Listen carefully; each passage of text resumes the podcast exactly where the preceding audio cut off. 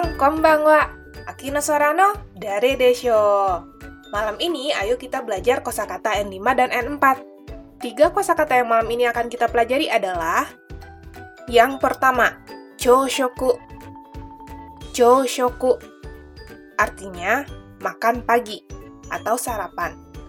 Contoh kalimatnya, Gakkou e iku mae ni choshoku shimasu. E ni choshoku shimasu. Yang artinya, saya makan pagi sebelum berangkat sekolah. Yang kedua, jushoku. Jushoku artinya makan siang.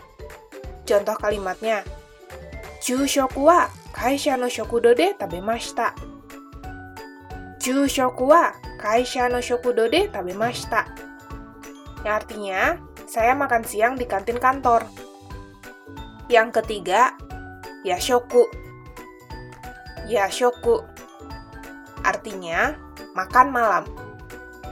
Contoh kalimatnya, Yashoku wa nani ni shimasu ka? Yashoku wa nani ni shimasu ka? Yang artinya, makan malamnya mau apa? Jadi, tiga kosakata yang malam ini kita pelajari adalah satu, choshoku, artinya makan pagi. Dua, jushoku, artinya makan siang.